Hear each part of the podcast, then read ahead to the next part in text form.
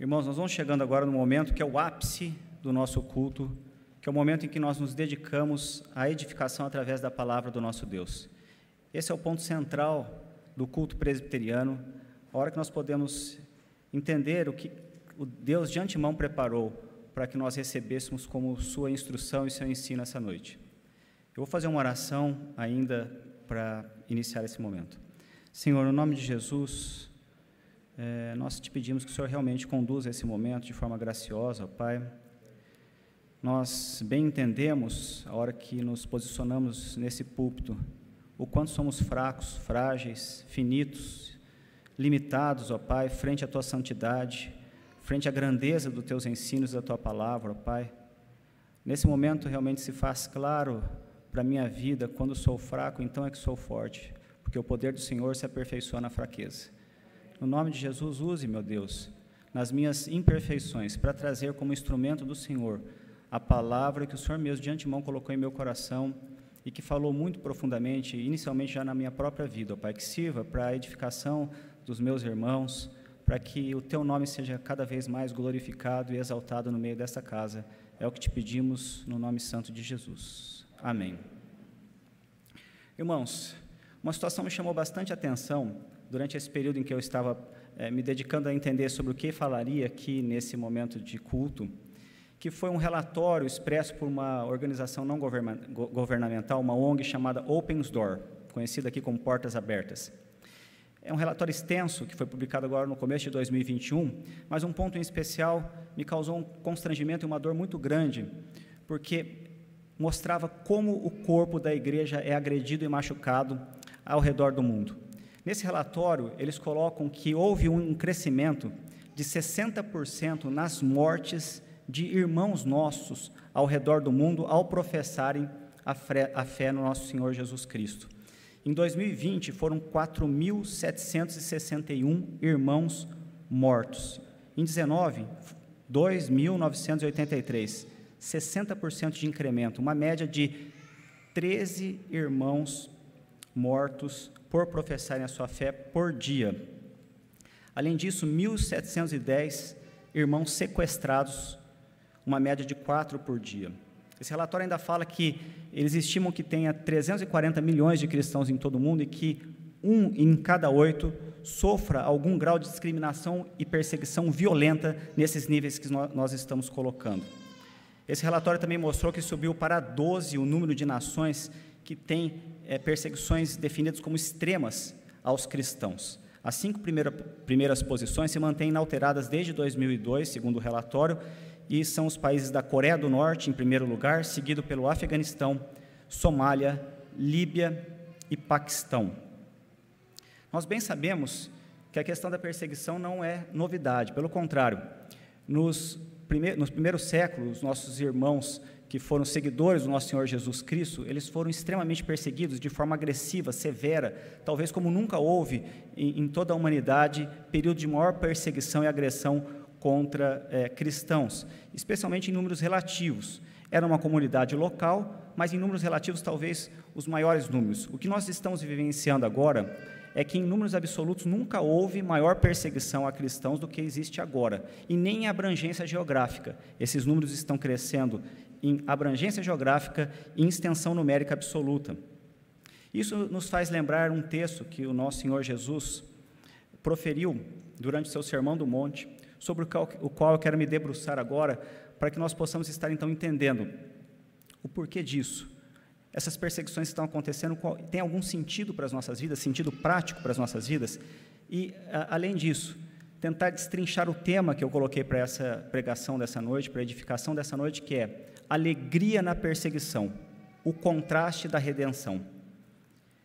Esse texto que nos servirá como base se encontra no Evangelho de Mateus, capítulo 5, os versículos de 10 a 12. Eu convido os irmãos que, mesmo assentados, abram suas Bíblias, os irmãos que estão em casa também se voltem agora com toda reverência e atenção para esse texto que nós traremos da palavra do nosso Deus, sobre o qual nós estaremos meditando. É o texto que se encontra no Evangelho de Mateus, capítulo 5, nós leremos os versículos de 10 a 12. Diz-nos a palavra do nosso Deus: Bem-aventurados os perseguidos por causa da justiça, porque deles é o reino de Deus. Bem-aventurados sois quando por minha causa vos injuriarem e vos perseguirem e mentindo, disserem todo mal contra vós. Regozijai-vos e exultai, porque é grande o vosso galardão nos céus, pois assim perseguiram os profetas que vieram diante de vós. É um contraste tremendo, é um paradoxo enorme, Acabamos de ler uma verdade que nos diz: bem-aventurados os perseguidos. Bem-aventurado é felizes de uma forma superlativa por serem perseguidos, e ainda mais, regozijem-se, exultem quando isso, quando isso acontecer com vocês. Parece uma coisa que não é cabível, é um paradoxo muito grande, mas nós vamos entender que é o paradoxo da redenção. Fica difícil colocar alegria e perseguição na mesma frase, ainda mais quando nós nos sensibilizamos com esses números de irmãos que estão sendo agredidos, mortos, sequestrados em todo o mundo. Como colocar numa mesma frase alegria e perseguição? De forma preambular, só antes de entrarmos realmente nos pontos que nos farão é, meditar sobre essa verdade e esse contraste absoluto que existe após a redenção, a alegria na perseguição, eu quero comentar alguns pontos a respeito do trecho que nós lemos no Evangelho de Mateus 5, de 10 a 12. O versículo 10 é a última das bem-aventuranças. E os versículos 11 e 12 são uma amplificação dessa bem-aventurança, uma extensão dela, além de uma aplicação direcionada, direcionada aos discípulos que ali ouviam essas bem-aventuranças. Se esses versículos podem ser aplicados às vidas dos discípulos lá da antiguidade, com certeza eles também o podem as nossas vidas hoje. E as bem-aventuranças que precedem aqui expostas, elas são uma descrição do caráter do regenerado. É a ectoscopia do novo nascido.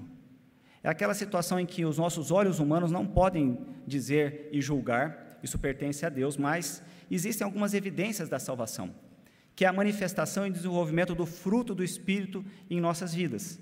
E a hora que você volta os seus olhos para as bem-aventuranças que antecederam essa que fala da perseguição, você entende que ali está se falando a respeito de um regenerado, de um novo nascido, de um irmão, de um cristão verdadeiro. Ali nós temos o humilde, o que chora, os mansos, os que têm fome e sede de justiça, os misericordiosos, os limpos de coração e os pacificadores. Realmente é a descrição de um novo nascido. E logo em seguida, esse novo nascido é perseguido. Nesse sentido, o médico e teólogo protestante Martin Lloyd Jones, no seu livro Estudo do Sermão do Monte, ele traz a seguinte afirmação: à primeira vista, essa bem-aventurança, essa que nós estamos vendo agora da perseguição, parece ser diferente das demais, porquanto não se trata tanto de uma descrição positiva do crente, como aconteceu nas antecedentes, mas um relato do que muito provavelmente será o resultado daquelas virtudes anteriormente mencionadas. Olha que interessante, ele diz assim: é como se Jesus tivesse dito: Isso é o que acontecerá com você simplesmente porque você é crente. Um outro ponto de destaque que nós devemos levantar nessa bem-aventurança é a sequência cronológica como Jesus coloca uh, essas coisas. O, que, o versículo que antecede exatamente o, o antecessor do versículo 10, no versículo 9, nós lemos que bem-aventurados os pacificadores, porque serão chamados filhos de Deus. E na sequência, bem-aventurados os perseguidos. Os pacificadores serão perseguidos. Um contraste muito grande, paradoxo da redenção.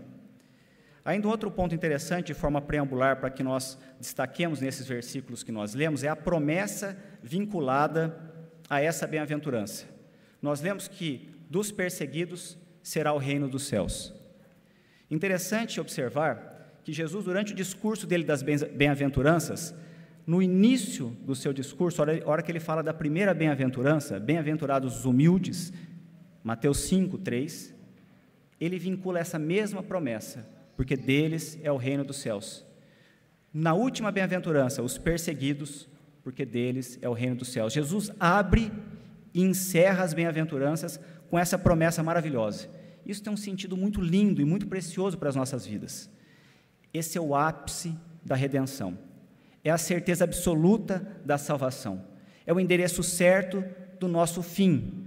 É a glória que nos está garantida. Não que as demais bênçãos vinculadas anteriormente nas outras bem-aventuranças não sejam guardadas para as nossas vidas que fomos remidos, nem as outras tantas que não estão descritas aqui nas bem-aventuranças não sejam importantes, mas a bem-aventurança e a promessa, a promessa capital da vida de um novo nascido, que é a catalisadora para que nós possamos sobrepujar e vencer as nossas perseguições, tribulações e dificuldades, é: você é um cidadão celestial, seu é o reino de Deus. Esse é o ponto capital da nossa fé. Por isso, Jesus abre e fecha as bem-aventuranças com esse entendimento. Então, seguindo essa breve introdução e esse preâmbulo a respeito do que nós lemos, e tentando linkar essa situação tão paradoxal de alegria na perseguição, eu gostaria de pensar com os irmãos essa noite sobre três pontos que nos ajudam muito a entender essa verdade maravilhosa que o nosso Senhor Jesus traz durante essas suas colocações. Nós olharemos para três situações que claramente podemos encontrar nesse trecho que agora lemos da palavra do nosso Deus. Nós veremos as causas e tipos de perseguição. Responderemos à pergunta por que somos perseguidos. E depois entenderemos como devemos reagir a essas perseguições. Quanto às causas e tipos de perseguições, um exercício bem interessante para que nós façamos e que ajuda muito didaticamente a entender essa situação que deve ser filtrada e não colocada em toda a adversidade uma questão de perseguição sobre as nossas vidas por sermos cristãos, é entender quando isso não acontece verdadeiramente. Entender algumas afirmações que não estão aqui ditas e que daí facilitam o entendimento direcionado de para quem é essa, essa, essa bem-aventurança. Então, esse exercício nos faz pensar da seguinte forma: nós não lemos aqui nesse trecho, bem-aventurados os perseguidos por causa de atitudes dignas de perseguição. Não lemos isso. Não lemos também, bem-aventurados os perseguidos por terem uma vida cristã difícil, por serem pessoas extremamente de, de difícil trato, difícil convivência. Não, não lemos sobre isso também. Nem tampouco bem-aventurados os perseguidos por falarem sem sabedoria quanto ao seu testemunho, serem insensatos na maneira de testemunhar. Crentes que sofrem pela sua dificuldade temperamental, pela sua dificuldade de formação, pela sua tolice e insensatez de forma agressiva testemunhar a sua fé, não estão incluídos nessa bem-aventurança. Existe uma diferença grande entre sermos ofensivos no sentido natural, em virtude do nosso temperamento, formação, do, de sermos ofensivos por sermos justos, por causa da justiça ou por causa de Cristo. Um exemplo didático fácil, bobo até, que coloca essa situação de um ponto de vista mais prático para nós entendermos, se um irmão crente for pego colando numa prova e tirar zero nessa prova, ele não está sendo perseguido por causa da justiça. Nem tampouco um que é trabalhador e negligente quanto ao seu trabalho e não entrega as suas tarefas adequadamente, e o seu supervisor, então, o ademoesta, ou até o seu patrão o demite. Ele não está sendo perseguido por ser um cristão. Pelo contrário, esses dois exemplos, esses irmãos deviam se envergonhar pelas suas entregas. Usando esses mesmos exemplos, se um irmão que é crente está estudando e não cola, e, e, as pessoas ali da escola falam: se você não cola, você não sai da escola. E realmente ele tem notas mais difíceis e tem um trâmite mais difícil nas suas notas, e ele luta pela integridade e é escarnecido por isso, perseguido por causa da justiça. Aquele irmão que trabalha e trabalha de uma forma digna, tem boas entregas, e ele é perseguido por não querer se adequar em situações fraudulentas, por exemplo, sim, esse é perseguido por causa da justiça. Então, de modo nenhum, nós lemos aqui: bem-aventurados são os perseguidos por estarem fazendo algo errado. Pelo contrário, isso é advertido e ademoestado e trabalhado do ponto de vista negativo, muito claramente, em diversas eh, passagens da palavra de Deus. E eu exemplifico aqui uma que o apóstolo Pedro, na sua primeira carta, no capítulo 4, nos versículos 14 e 15, ele remota ao que nós estamos falando da bem-aventurança de sermos perseguidos por causa da justiça, e ele desdobra que realmente, por outras causas que não a justiça e não o amor a, a Cristo, não se inclui a bem-aventurança nessa situação. Então, lá em 1 Pedro 4, versículos 14 e 15, nós lemos: Se pelo nome de Cristo sois injuriados, pelo nome de Cristo sois injuriados, bem-aventurados sois, pelo nome de Cristo porque sobre vós repousa o Espírito da glória e de Deus. Agora, ó, a sequência do texto e a demonstração que é pertinente ao que nós estávamos colocando. Não sofra, porém, nenhum de vós como assassino, ou ladrão, ou malfeitor, ou como quem se intromete em negócios de outrem. Entendendo agora os tipos de perseguição que nós podemos sofrer, nós bem entendemos, até do ponto de vista prático, por vivência pessoal durante a nossa caminhada cristã, que as perseguições são multifacetadas, são de, de natureza diversa. Contudo, aqui no texto que nós lemos, nós entendemos que Jesus quer chamar atenção para dois tipos de perseguição que são corriqueiras e como elas são recidivantes na nossa caminhada cristã, é interessante nós relembrarmos para que nós tenhamos o entendimento de que isso realmente vai acontecer conosco durante o nosso processo de santificação. No, capítulo, no versículo 11 do capítulo 5 de Mateus, nós lemos: Bem-aventurados sois quando por minha causa vos injuriarem e vos perseguirem e mentindo disserem todo o mal contra vós. Aqui nós encontramos então dois tipos claros de, perse de perseguição. Se vos perseguirem, aqui remota a perseguição física, tal como nós vimos com os nossos irmãos que estão sendo mortos e sequestrados em, todos, todo, uh, uh, em todo o mundo. Então, é o tipo da perseguição pela agressão física. E nós vimos injuriarem, mentirem, disserem todo mal contra vós. É a perseguição pela língua, é a palavra caluniadora. Então, o mundo nos ataca e ataca as nossas vidas e ataca a nossa honra. Ele nos fere com armas e ele nos fere com a língua. Essa perseguição física, o apóstolo Paulo foi um exemplo marcante de vivência recorrente na sua vida de perseguições físicas severas de, durante todo o seu caminhar cristão. Ele coloca uma situação bem clara que ele entendia essa situação e ele vivenciava isso como uma consequência da sua conversão, como uma consequência da regeneração. Logo depois que ele foi apedrejado em Listra, em Atos 14, 22, ele escreve o seguinte: através de muitas tribulações nos importa entrar no reino de Deus. Paulo é um exemplo claro desse tipo de perseguição, a agressão física. Talvez mais do que qualquer um outro, sabe na pele o que disse em Atos 14, 22.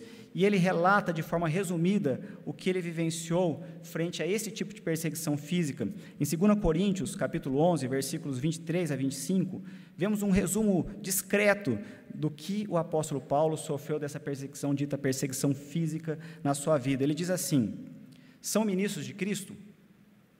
Eu ainda mais. Em trabalhos, muito mais. Muito mais em prisões, em açoites sem medida em perigos de morte, muitas vezes. Cinco vezes recebi dos judeus uma quarentena de açoite menos um. Fui três vezes fustigado com varas, uma vez apedrejado, em naufrágio três vezes, e uma noite e um dia passei na voragem do mar. Talvez isso seja distante para as nossas vidas, nós talvez nos sensibilizemos, mas de ainda uma forma é, bem é, sem uma intimidade tão clara do dia a dia, porque nós somos privilegiados por vivermos num país e numa cidade que nos permite fazer isso que nós estamos fazendo agora e cultuar abertamente e publicamente o nosso Deus. Mas nós sabemos que tem irmãos nossos sofrendo com morte e injúrias e perseguições físicas. Isso nos abate também, mas mesmo não tendo essa percepção clara de uma violência tão extremista contra as nossas vidas, esse exemplo se aplica a nós quando nós somos preteridos, quando somos deixados de lado, abandonado pelas nossas próprias famílias, desligado das, ro das rodas de amigos e despedidos do nosso emprego. Esse é um tipo de perseguição clara que Jesus coloca, perseguição física. O outro é pela língua, pela palavra caluniadora.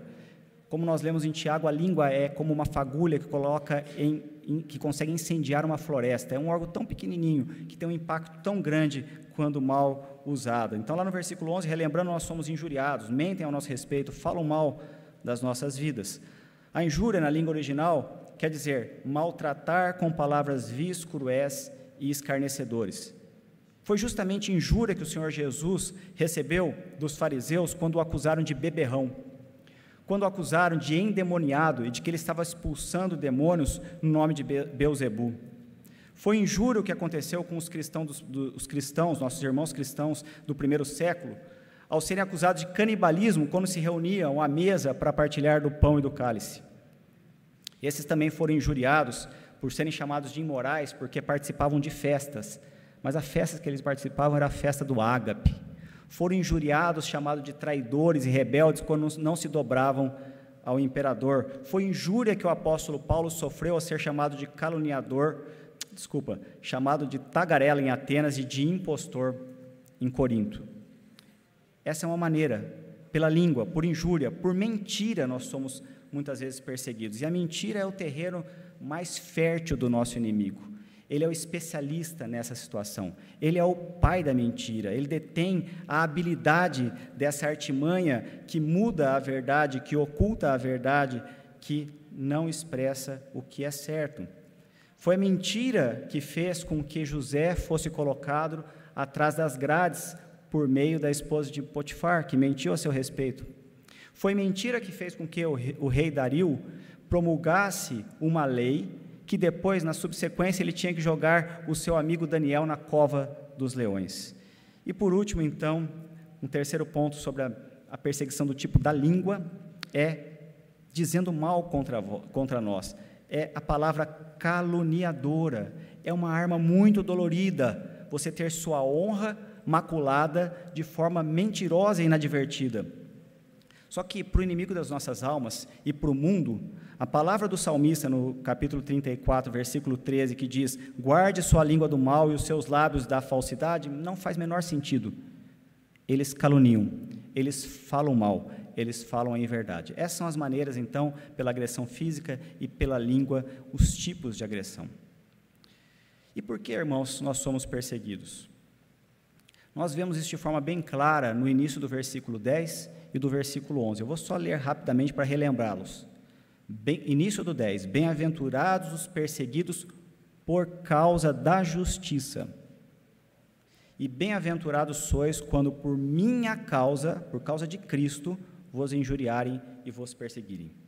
Se nós entendemos os tipos de perseguição, nós vamos entender agora o motivo pelo qual, por que somos perseguidos. Esse é o segundo ponto que nós vamos meditar, e aqui o paradoxo se torna, se torna superlativo, se, se torna extremamente evidente esse contraste. Nós somos perseguidos porque somos justos, nós somos perseguidos por Cristo, isso é muito paradoxal.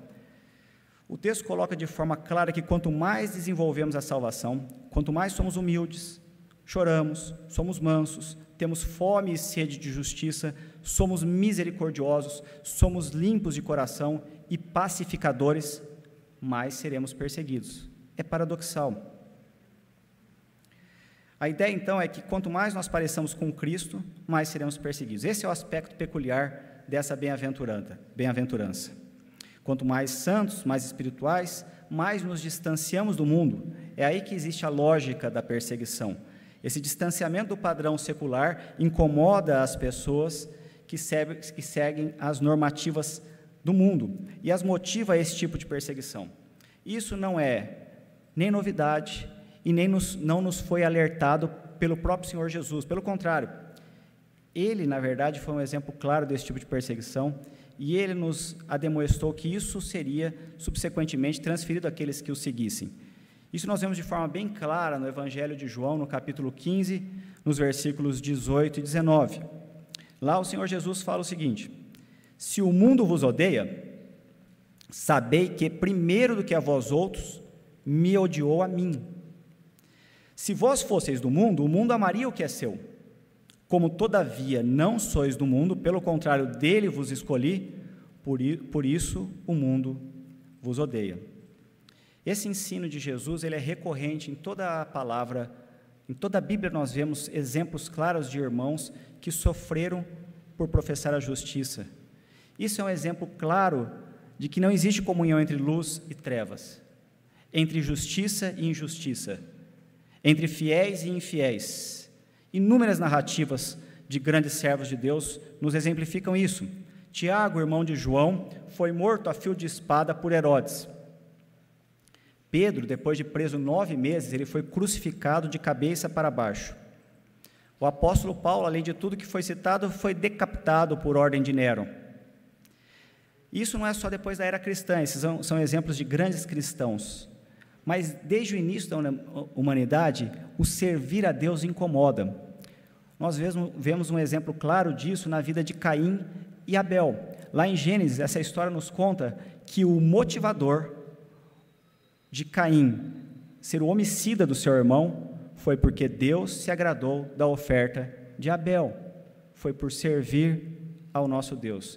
O serviço a Cristo e a justiça são os grandes motivadores para isso. O motivo de sermos perseguidos não vai ser, não vai ser por nossos erros, mas por causa da justiça. Quando você é honesto, verdadeiro, quando você não transgride, quando você não negocia valores e sofre as consequências da sua integridade, você se enquadra nessa bem-aventurança.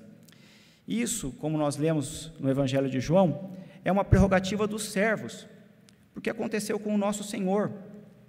Não teria como não acontecer, não, que isso, não teria como isso não aconteça, que não aconteça conosco. Não tem ninguém que foi mais perseguido do que o nosso Senhor Jesus Cristo. O paradoxo dessa perseguição e o contraste dessa perseguição se encerra na vida de Cristo de uma forma hipérbole, de uma forma superlativa. Cristo é Deus. Ele voluntariamente se desfez da, da sua divindade, escolheu vir até o mundo, morrer pelos nossos pecados. E durante o seu ministério, o que ele fez? Ele fez o bem, ele pregou a palavra, ele curou enfermos, ele ressuscitou mortos. Qual o preço disso? Rejeitado pelos seus. Os judeus escolheram libertar um homicida e condenar Jesus à morte. Não poderia ser diferente conosco, que somos seus servos. Pelo contrário, seria de se questionar a nossa serventia a Cristo se não fôssemos perseguidos. Nesse sentido, ainda que parecendo radical essa colocação, torna-se questionável a nossa postura se, como verdadeiros cristãos, não somos perseguidos. Porque só existe uma forma de não o sermos: é nos amoldarmos ao mundo. Se nos amoldamos a Cristo e espelhamos e refletimos a natureza de Cristo, se nós amoldamos ao verdadeiro crente e desfrutamos do fruto do Espírito, a consequência é bem-aventurados, porque serão perseguidos. Ao dourar a pílula, ao mudar a verdade de Deus para agradar o mundo, ao rasgar aquilo que nós encontramos em Romanos 12, 2, e não vos conformeis com esse século, mas transformai-vos pela renovação da vossa mente, para que experimenteis qual seja a boa, agradável e perfeita de Deus, daí temos alguma chance de não sermos perseguidos. É muito perigoso, irmãos, essa maneira de nos relacionarmos com o mundo, tanto como cristãos, como tanto quanto igreja, querendo nos amoldar ou fazer algum tipo de relação pública, dourando a pílula da verdade absoluta da palavra de Deus. O mundo não nos odeia. O mundo odeia a presença de Cristo em nós. Isso é o grande porquê da perseguição, é o aspecto sui generis da inevitável e invariável perseguição que sofreremos durante a nossa caminhada cristã. Um aluno, uma historinha aqui interessante representa esse ponto. É, um aluno do seminário de Recife perguntou ao pastor é, Francisco Leonardo, que até esteve aqui na nossa igreja nos visitando, a seguinte questão interessante: Pastor, se a igreja for perseguida, será mais fiel? Tem uma lógica, né?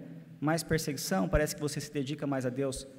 O pastor para, pensa e responde bem claramente, seguindo os ensinos que nós estamos colocando. Ele diz: Não, meu filho, se a igreja for fiel, será mais perseguida. E o que, que tem que acontecer para que nós sejamos justos, para que nós sejamos fiéis, para que nós resplandecemos Cristo em nossas vidas? Nós temos que passar pela experiência do novo nascimento. Ser crente verdadeiro é ser como Jesus, e ninguém pode passar por essa realidade sem ser totalmente transformado. Naturalmente, antes de sermos regenerados, de experimentarmos o novo nascimento, temos uma natureza que abomina a Cristo e que detesta a justiça. Dessa forma, nós pertencemos ao mundo e não seremos perseguidos. Mas, com o novo nascimento, nós então começamos a resplandecer a justiça e a Cristo.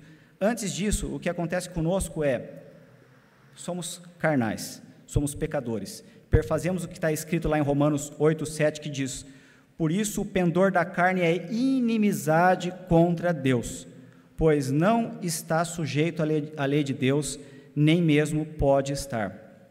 Precisamos então receber uma nova natureza que ame o bem, que ame a Cristo e por isso vai se tornando semelhante a ele e, consequentemente, seremos sujeitos a perseguições. E quando isso acontecer, quando formos perseguidos, qual é a reação que temos que ter? Como devemos reagir a essas perseguições? Isso está explicitado no versículo de número 12. E eu relembro para os irmãos: regozijai-vos e exultai, porque grande é o vosso galardão nos céus, pois assim perseguiram os profetas que vieram antes de vós.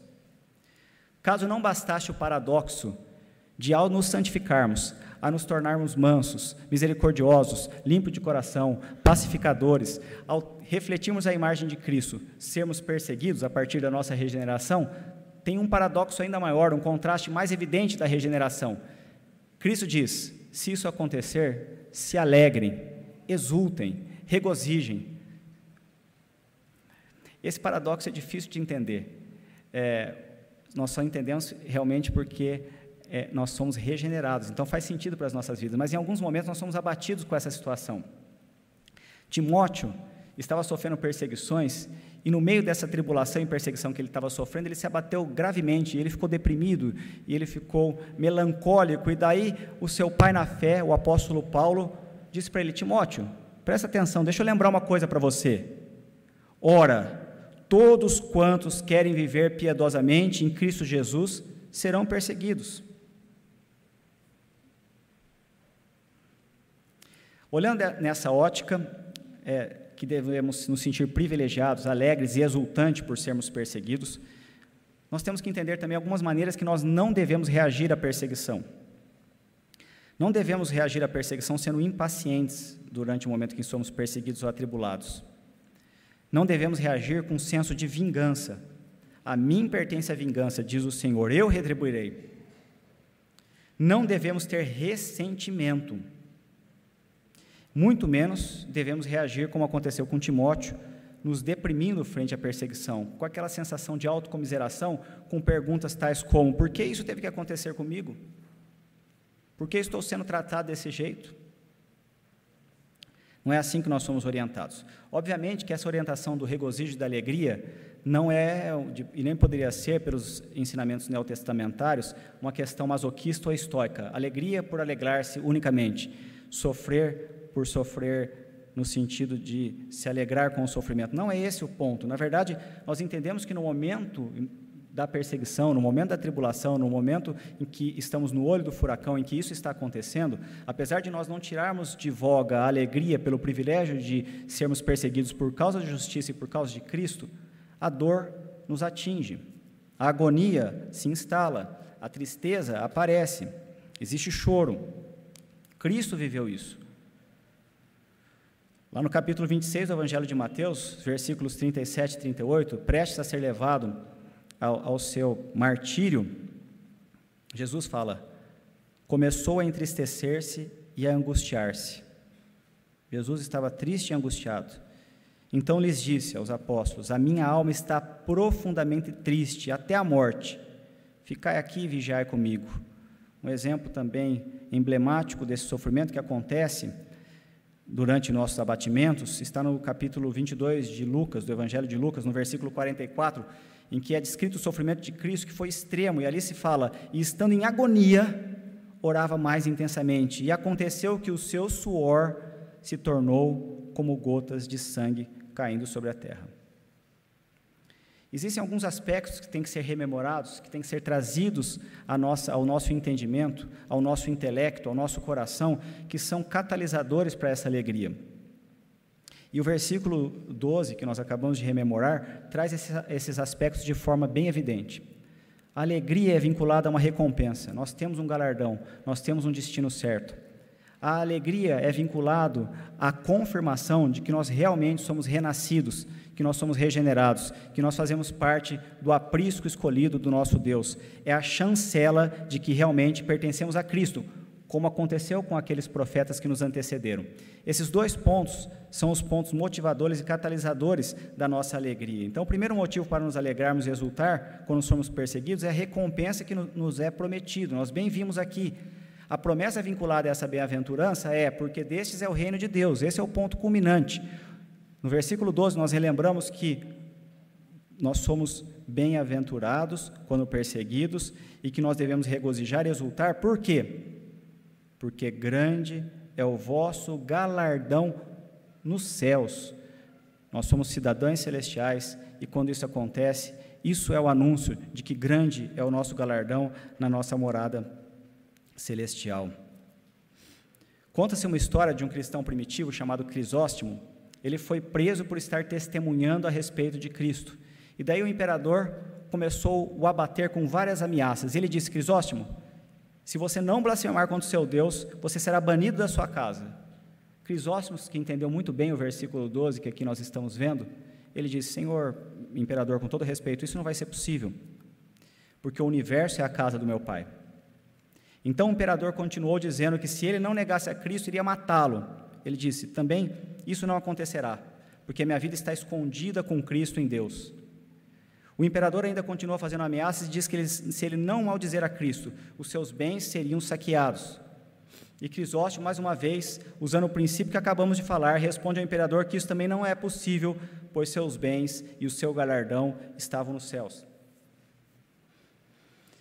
O segundo ponto a destacar que nos é, devemos ser relembrados para que a nossa motivação da exultação e da alegria seja completa é isso é uma chancela. Quando você é perseguido, você é chancelado como verdadeiro filho de Deus.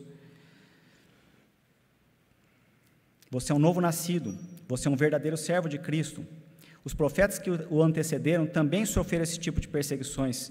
Em Filipenses 1, 29, nós lemos a respeito dessa verdade. Ali nós vemos: Porque vos foi concedida a graça de padecerdes por Cristo, e não somente de crerdes nele. Isso é graça, isso é privilégio, isso tem que, ter, tem que ser tomado por nós, regenerados, apesar do possível contraste, ou um contraste que seria entendido como tal pelo mundo, mas para nós como uma evidência de salvação, como alegria, como um privilégio de estarmos sofrendo por causa daquele que nos arregimentou. Irmãos, enquanto nós passamos essa uma hora e pouco juntos aqui, pelo menos um irmão nosso foi morto em algum lugar no mundo por professar a sua fé em Jesus Cristo. Isso é uma verdade desde que o nosso Salvador veio ao mundo e ele próprio sofreu essas perseguições. Então, assim, observando as causas e tipos de perseguição, observando o porquê somos perseguidos, observando como devemos reagir à perseguição, nós podemos seguir com nossas conclusões e aplicações. A natureza da perseguição não importa, nós já vimos, é multifacetada. Nós entendemos aqui, relembramos alguns pontos: somos perseguidos por agressões físicas, somos perseguidos pela língua, injúria, mentira e calúnia. Mas o ponto alto desse texto é o porquê somos perseguidos e como devemos reagir a isso. Aí se evidencia o contraste da redenção, que seja a partir do novo nascimento, e quanto mais espelhamos a imagem de Cristo, mais seremos perseguidos. O ápice do paradoxo da redenção, alegria na perseguição, acontece na resposta a essa perseguição, pois nos devemos sentir privilegiados de sofrer por Cristo e regozijar e exultar frente à perseguição pela justiça e por Cristo. Assim, irmãos, nós podemos passar a fazer algumas aplicações práticas para as nossas vidas. Eu pergunto: estamos sofrendo perseguições? Se estamos, que bom. Nós vimos aqui que somos felizes. Nós vimos aqui que isso é uma garantia do nosso destino final. Nós vemos aqui que se estamos assim é porque estamos espelhando Cristo em nossas vidas. A preocupação e o que nos faz trazer atenção às nossas vidas e à nossa caminhada cristão, cristã é em caso de resposta negativa. Temos que nos questionar sobre nossa caminhada cristã, pois as perseguições vão, inevitavelmente, acompanhar nossa caminhada. Não devemos ser ofensivos com os próximos. Não convém que sejamos insensatos ao testemunhar a nossa fé, nem tolos, e nem que fiquemos exibindo a nossa fé. Basta sermos como Cristo, e as perseguições aparecerão. Um segundo ponto interessante para nós aplicarmos essa mensagem em nossas vidas é o entendimento de que as nossas expectativas na vida cristã elas devem ser ajustadas. A nossa caminhada com Cristo não será um mar de rosas. Numa perspectiva humana, talvez seja difícil convencer alguém dizendo: quer servir a Cristo? Quer desenvolver a sua santificação? Você será perseguido se isso acontecer. Talvez não seja um argumento muito atrativo do ponto de vista secular. Talvez não perfaça e nem tenha muito sucesso um roteiro de Hollywood escrito com essa narrativa. O ponto é, a segunda parte dessa longa-metragem nos leva até o nosso destino final. Nós somos moradores celestiais se isso acontecer. Uma terceira aplicação prática e objetiva sobre as nossas vidas é um entendimento a respeito de que essas perseguições e tribulações também atingem os ímpios. Se o ímpio sofre pelos seus próprios pecados e suporta esse sofrimento, não seria para nós, regenerados pela morte de Cristo, um privilégio sofrer por aquele que deu sua vida em nosso favor? E isso nos remota tudo que Cristo passou. E como esse exemplo de Cristo, o sofrimento de Cristo, as perseguições às quais ele foi submetido, é um motivo de alívio, refrigério e tranquilidade para as nossas próprias perseguições e tribulações. Caso você sofra dificuldade financeira, Cristo não tinha onde reclinar a sua cabeça. Caso você sofra com pessoas que estejam gratuitamente te perseguindo no trabalho e na escola, Jesus, sem pecado, foi condenado à morte de cruz. Você tem sido traído por seus amigos ou mesmo por sua família? Também Cristo foi, sendo entregue ao seu martírio por um beijo de um dos seus seletos amigos, Judas Iscariotes. Se a igreja for perseguida pelas autoridades, e a gente entende que cada vez mais isso será uma realidade, entendam, irmãos, nosso Salvador foi perseguido e condenado pelas maiores autoridades religiosas e políticas do seu tempo. Mas eu queria relembrar, para fechar esse momento aqui, um versículo que acalenta muito os nossos corações nesses momentos que nós passaremos inevitavelmente e quanto mais dedicados à nossa vida cristã, momentos de perseguição, que é o que Paulo fala em 2 Coríntios 4,17 a nossa leve e momentânea tribulação produz para nós eterno peso de glória acima de qualquer comparação. Realmente, o privilégio que nós temos pela redenção, a certeza da salvação, o nosso destino eterno, sobrepuja todas as dificuldades e catalisam a nossa caminhada. Que Deus nos abençoe e que realmente, nos momentos que nós formos abatidos, por dificuldades, por tribulações, por perseguições, pela justiça, por Cristo, nós relembremos desses pontos, relembremos do que Cristo nos trouxe essa noite. Que Deus nos abençoe ricamente.